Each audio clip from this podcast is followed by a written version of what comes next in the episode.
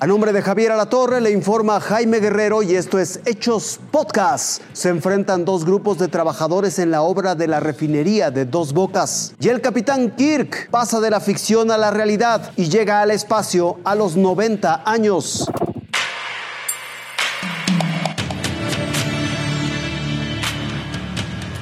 Hace más de medio siglo, el hombre apenas salía de la órbita terrestre, así que viajar en el espacio parecía actividad propia de la ciencia ficción, un ambiente en el que se desarrollaron personajes icónicos, entre ellos el Capitán Kirk de Star Trek.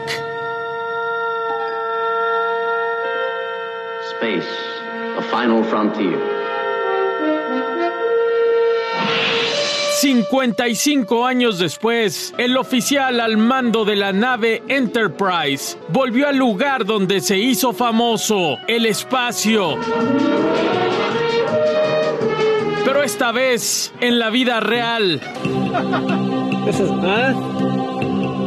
That was unlike anything they described. William Shatner, el actor que personificó a este héroe espacial, se convirtió en la persona de mayor edad en salir de la Tierra. Junto a otros tres tripulantes, Shatner viajó a bordo del New Shepard de la compañía Blue Origin y se dejó conmover por la belleza de las vistas espaciales. It was so moving. This experience has been something unbelievable. It was unbelievable. Unbelievable. I mean, you know, the, the little things, their weightlessness.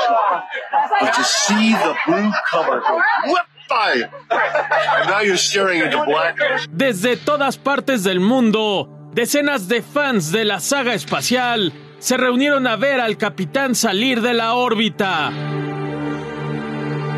Al regresar a tierra, la emoción del actor era visible.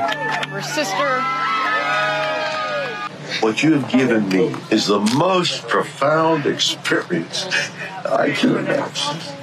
Uh, I'm so filled with emotion about what just happened. I, I just, oh my God. Something.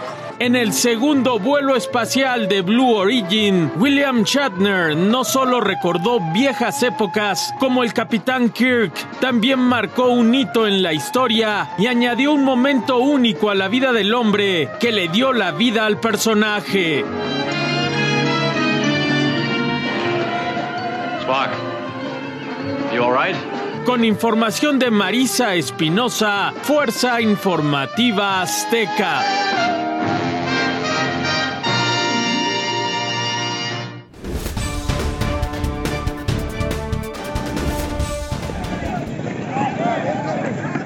La entrada del personal que construye la refinería Dos Bocas en Tabasco se volvió un caos este miércoles.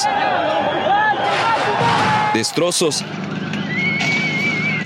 disparos y heridos. Todo sucedió en el acceso principal de la planta, por donde intentaron entrar a la fuerza obreros de distintos sindicatos que se disputan las plazas con otras organizaciones. Policías antimotines intervinieron y lanzaron gas lacrimógeno para dispersarlos. En medio del zafarrancho se oyeron disparos y tres personas resultaron heridas de bala. En total fueron 10 los trabajadores lesionados, algunos de los cuales se fueron por propia cuenta al hospital. Les dieron con varilla y con unas maderas ahí, ¿eh? y uno que les cayó el andamio, ahí donde empujaron. Entonces eso no, no se vale. Actualmente siete sindicatos participan del contrato colectivo en la nueva refinería, pero hay cinco más que quieren entrar y eso detonó el conflicto. ¡Grábalo, grábalo!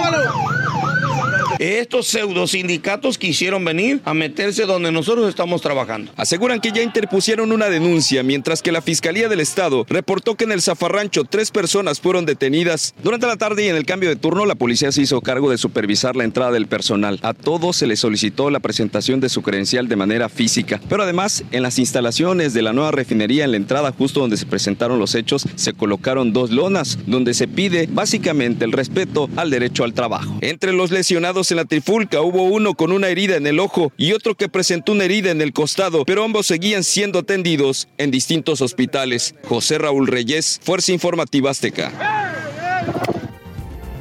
Esto fue Hechos Podcast.